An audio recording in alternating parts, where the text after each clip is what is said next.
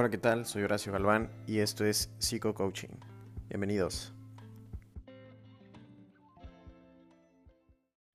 Hola, ¿qué tal? ¿Cómo estás? Una vez más, bienvenido, bienvenida a este espacio. Gracias por estar acá escuchando este podcast.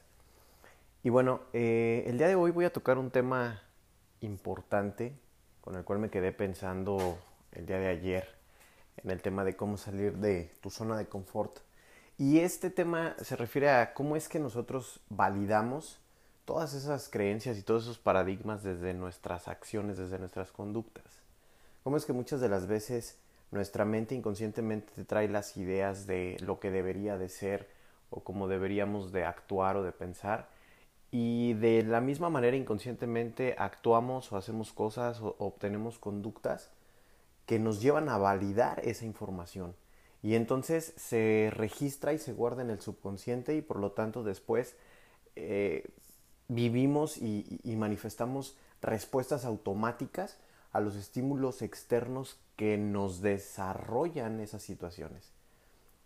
Sé que a lo mejor esto parece un poco confuso en este momento, pero precisamente por eso quiero abordar este tema, para empezar a, darle un poco más de, de, sencillez y, y, de fluidez y entonces podamos encontrar qué conductas estás haciendo el día de hoy que te llevan a validar esos paradigmas. Y muchas de las veces son tan repetitivas y, y son tan constantes y se presentan tan constantemente que entonces nuestro cerebro inmediatamente las identifica y sabe que es la manera en la cual esas creencias se están validando.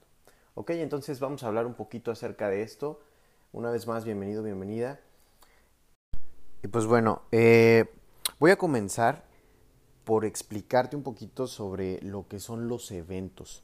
Yo le llamo eventos a, a, a las situaciones que te pasan o que nos pasan o que vivimos o que nos generamos en, nuestros, en nuestro diario vivir y generalmente cuando, cuando hay un evento, este evento genera un estímulo, ¿sí? Que ingresa hacia nuestro cerebro. Vamos a llamar que este, este, este estímulo avienta información y esta información ingresa a nuestro cerebro y entonces procesa una acción completamente automática.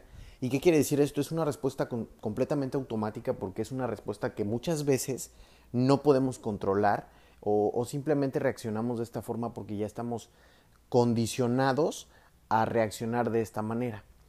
Y pregúntate esto, ¿cuántas de esas acciones que tenemos, eh, muchas de las veces son acciones que generan resultados o respuestas que realmente no queremos? O sea, ¿cuántas veces, por ejemplo, se acerca alguien a ti, te dice algo y reaccionas de una manera y después dices, híjole, por qué me comporté así o por qué reaccioné de esta manera o, por, qué, por qué respondí de esta forma. Entonces, esos eventos nos arrojan esta información, nos dan un estímulo al cerebro y vienen estas acciones. Recordemos que estas acciones provienen o más bien están basadas en nuestras creencias limitantes, en nuestros paradigmas, esos que generan nuestra zona de confort. Y entonces, muchas de las veces esas acciones lo único que hacen es regresarnos a esa zona de confort. ¿no? Nuevamente retomamos este tema de lo que es la zona de confort, porque muchas de las veces estas actitudes o estas acciones nos regresan a estancarnos a esa zona de confort.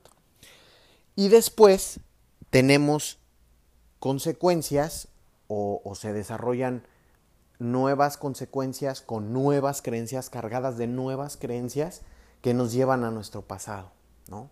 Y esto es de manera inconsciente, no es como que, no es como que alguien eh, pueda decir, híjole, sí, ya me pasó esto y entonces me porté de esta manera y entonces sí, es que la culpa la tiene mi maestra porque me pegaba y me hacía sentir mal en frente de mis compañeros. No, no se trata de eso, se trata única y sencillamente de que inconscientemente reaccionamos. Y como bien lo dice la física, toda acción tiene una reacción. Y muchas de las veces esas reacciones no son las que nosotros hubiéramos querido tener, ¿no? Entonces, a lo que quiero llegar con esto es que cuántas y cuántas de tus conductas son generadas por tus creencias. Pregúntate esto. Y, vamos a hacer un ejercicio. Fíjate, como te decía ayer, el cerebro siempre busca en qué lugar mantenerse más cómodo, mantenerse más feliz. Lo mismo pasa con los niveles emocionales. Hay un proceso físico, biológico, que se llama homeostasis. La homeostasis es un proceso en el cual nuestro cuerpo siempre busca el equilibrio. Si se, si se desestabiliza, siempre va a buscar regresar nuevamente a estabilizarse y equilibrarse. ¿sí? Entonces, lo mismo pasa con el cerebro. Cuando viene una situación que lo estresa, que lo altera, que cambia su funcionamiento emocionalmente hablando, vamos a hablar de, estamos hablando del cerebro límbico, del cerebro emocional, cuando esto sucede, generalmente nuestro cerebro actúa y entonces esas acciones están basadas en información de nuestro pasado. Mucha de la información que nosotros tenemos registrada en nuestro inconsciente no nos la aprendimos de manera automática. ¿Qué quiero decir con esto? No nos la aprendimos por a base de repetición. No es como que alguien llegó y, y nos dijo, ah, mira, cuando pase un, un asalto enfrente de ti, te vas a poner nervioso y te van a sudar las manos y te vas a sentir de esta manera. Jamás nos preparamos para eso, jamás alguien llegó y nos enseñó y nos demostró y nos dijo. Si yo fui una persona que, que en mi infancia tuve eventos de violencia o me tocó presenciar eventos de violencia, lo más seguro es que en ese momento todo el contexto, toda la situación que estaba alrededor, mi cerebro empezó a tomar los elementos más importantes de esta experiencia. Y entonces empezó a armar una situación, ¿sí? Una conexión neuronal. Y entonces se guardó esa información ahí con estos ciertos elementos de esa experiencia y por lo tanto cada vez que yo paso una situación de violencia o que me toca presenciar una situación de violencia, voy a reaccionar de la misma manera, ¿no? Entonces, podemos reaccionar de muchísimas formas y cada quien tiene su propia forma y cada quien lo hace a su propia manera, ¿no? Entonces, bueno, vamos a, poner un, pequeño ejercicio.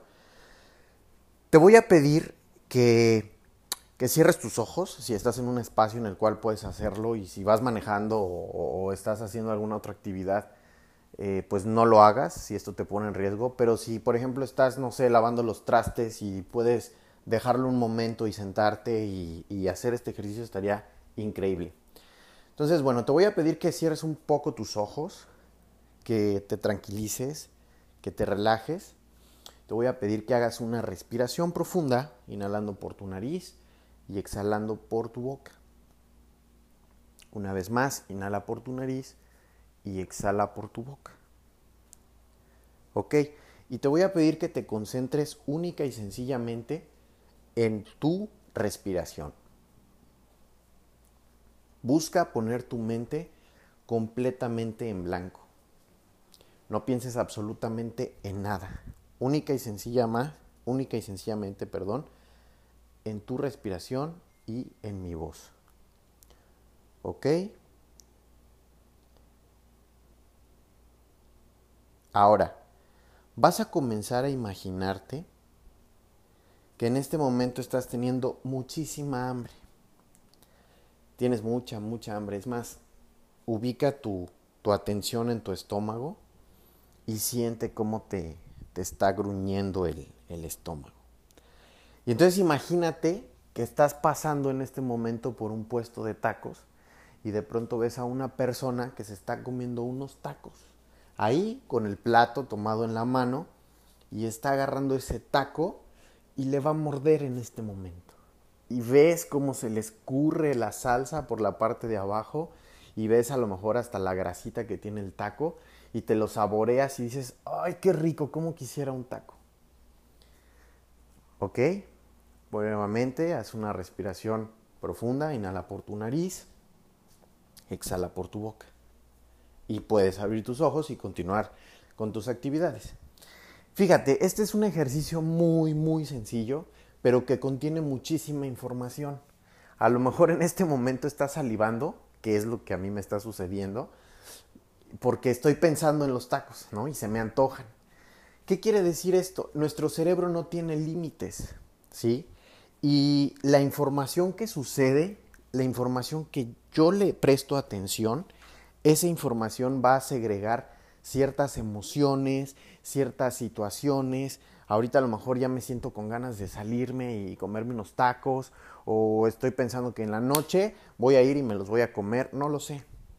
¿Sí? ¿Por qué? Porque de alguna forma nuestro cerebro está siempre captando información. Y mucha de esta información se guarda en el inconsciente, está ahí y, y, no es completamente real muchas de las veces, o más bien no nos damos cuenta de que está ahí, pero está ahí haciendo ruido. Entonces, ¿cuántas de tus acciones contienen esta información? Pregúntate cuántas de tus acciones, de tus actitudes, de tus conductas, chécate en este momento qué información empiezas a, notar que tienen. Por ejemplo, si te paras de cierta forma, empieza a pensar, a lo mejor, no sé, te paras de la forma en que veías a tu mamá, cómo se paraba. O te paras de la manera en la que veías a, a tu profesor que tanto daño te hizo, no sé, o que, que te caía súper bien y que te, que te hacía reír muchísimo y que aprendiste muchísimo de él. No necesariamente tiene que ir enfocado a las cosas negativas o a las cosas malas, sino más bien a las cosas buenas. ¿Ok? Entonces, siempre nuestra información, nuestra experiencia, nuestro conocimiento está basado en las experiencias. Y generalmente como seres humanos estamos condicionados a evitar el mayor número de experiencias posibles. ¿Qué pasa, por ejemplo? Queremos estudiar y de un día para otro ya queremos tener el diploma, por ejemplo. Y nos olvidamos de la experiencia que podamos obtener en ese tiempo o en esa temporada. Queremos este, tener una pareja, pero ya queremos que sea esa pareja de nuestros sueños y de que esa pareja en la que siempre has pensado y esa pareja en la que eh, todo el tiempo estás emocionando, emocionándote por, por estar con esa persona, pero lleva un proceso. Llegar a ese punto lleva un proceso. Y ese proceso, ese camino, es la experiencia que se te va a ir dando. O quizá es al revés, a lo mejor tienes una experiencia muy mala en el amor porque todas las parejas con las que te has relacionado pues son personas que constantemente te han lastimado y si es así pregúntate por qué, empieza a cuestionarte por qué. ¿Qué situaciones hay detrás de esto? ¿No? O sea, ¿por qué, ¿por qué siempre, generalmente, estoy buscando una persona que me lastime, que me haga daño? ¿Qué creencias pudieran estar interviniendo en esta parte? ¿Qué creencias o qué paradigmas pudieran estar como ahí, latentes, presentes, para que yo siempre esté buscando ese tipo de experiencias.